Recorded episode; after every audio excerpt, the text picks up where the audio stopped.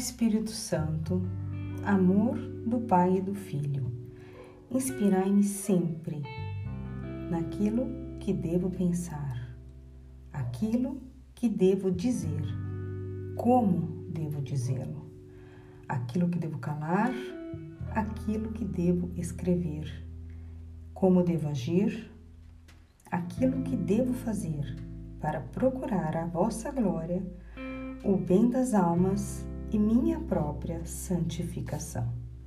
Amém. Santo Tomás de Aquino, trecho retirado do livro Assim rezavam ao Espírito Santo de Padre Arthur Schwab.